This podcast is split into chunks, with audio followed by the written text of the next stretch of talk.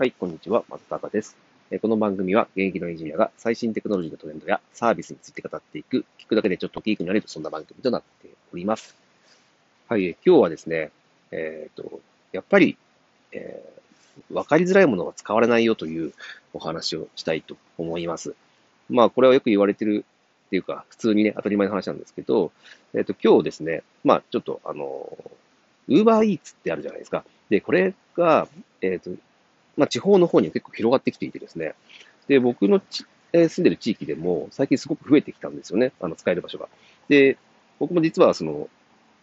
出前館はよく使ってるんですけど、あの、ウーバーイーツは使ったことなくてですね、じゃあ使ってみようかなってずっと思っていたんですね。で、そしたら、えー、なんか今すごいね、あの、プロモーションやってて、えっ、ー、と、初回、初めて頼んだ人は、えー、なんか、何、何、何千円引きとかって、で、今なんか、2500円引きで使えますみたいな、あの、プロモーションコードが届いていて、あ、これは使わない手はないなと思って、で、今日それ使おうとしたんですよ。で、えー、早速、まあ、あの、アプリはずっと落としてですね、よく見てたんですけど、えー、と、注文してみようと思って頼もうとしたんですけど、えー、なんか、その場所によってというか、その、今、その、配達員がいないから、あの、できないとか、まあ、あとは、その、頼もうとしてるんですけど、なんか、カートがどこにあるかとかよくわかんなくてですね、その、ど、なんか、あのアプリすげえ使いにくくないですかね？で、僕なんか使ってて、嫌になっちゃって、その、なんかわかりにくくて。で、そう。で、やっぱやめて、うん、もう、ウバイツやめようと思って、うん、なんか出前館で頼もうと思って、結局出前館で頼んじゃったんですけど、なんか、こんな感じで、やっぱり使いやすさってすげえ、あの、大事だよねっていうのを、まあ、改めて思いました。でやっぱり、あの、ちょっとでもめんどくさいと思ったら、えっ、ー、と、使われないんですよね。で、僕みたいにね、そうで、あの、サービスに興味があって、あの、新しいサービス使ってみようと思って、えー、使おうとしてる人間ですら、ちょっとでもめんどくさくなった時点で、やめてしまったと。でも、これが多分、今、あの、普通だと思っていて、で、これは、まあ、アプリでも、まあそうですね、あの、結構あの、日本のアプリってやっぱ、なんかその使いやすさってすごいこだわってるなって感じます。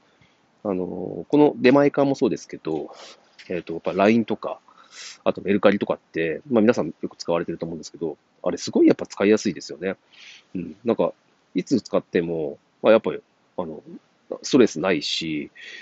ね、すごいなと思います。で、あとあれか、あの、PayPay もそうですね、日本のアプリで、まあ、あれもすごい、まあ、いつも僕言ってますけど、えー、UI、UX、えっ、ー、と、まあ、その、え、画面のデザイン配置から、その、どうやったら気持ちよく使ってもらえるかっていうようなところの、えー、デザインもすごいですね、ちゃんとしているなといつも思ってます。うん、やっぱそれすごい大事だなって、あの、今日も思いました。で、これってそのアプリだけの話じゃなくて、あの、結構、よくお店とか行ってもですね、あの、メニュー表とかで、すごいわかりにくいやつとかってありませんか？あの、どれ頼んでいいかわからないとか、うん、なんか、ど、どういう風に頼めばいいかわからない。なんか、どこにセットメニューがあるのとか、なんかすごいわかりにくいとか、とかってたまにありますよね。あれってすごい、あのなんだろうな、次来たくなる、あの、確率がすごい下がると思うんですよね、僕はあれ。うん。で、やっぱあれってなんかね、その、お客さんの、その、目線になってないなっていうのが、えー、少しあります、で、これってね、すごい、あの、やっぱ、え、アプリ以外でも、こういったサービスをなんかやろうと思った時にね、あの、そのメニューもそうですけど、なんか価格表とかも、あと使い方みたいなのもよく書いてあると思うんですけど、まあそういったことが、えー、やっぱ、えー、わかりやすいっていうのは、もうめちゃくちゃ大事だなというふうに思います。あの、こんな感じで、その、アプリを使ったりとかですね、あとは、えー、その飲食店に行ったりとか、まあ、いろんなお店に行った時に、えー、決まってそうやって、あの、なんか、わかりやすい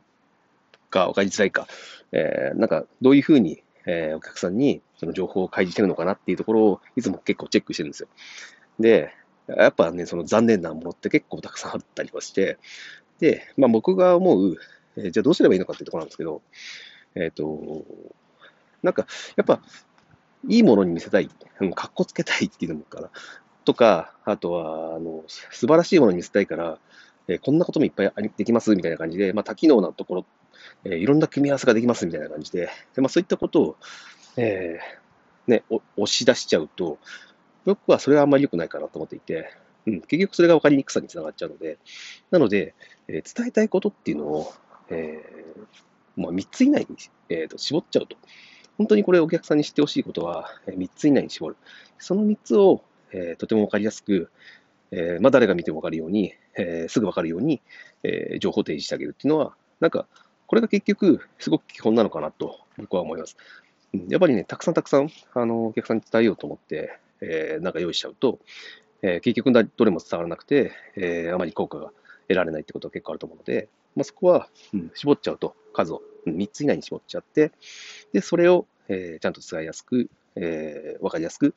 えー、伝えるように、えー、工夫をするっていうところのが、えー、いいのかなと思いました。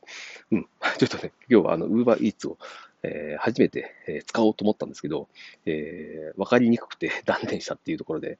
なんかこれね、あの、あんまり聞かないので、あの、わかりにくいっていうところ、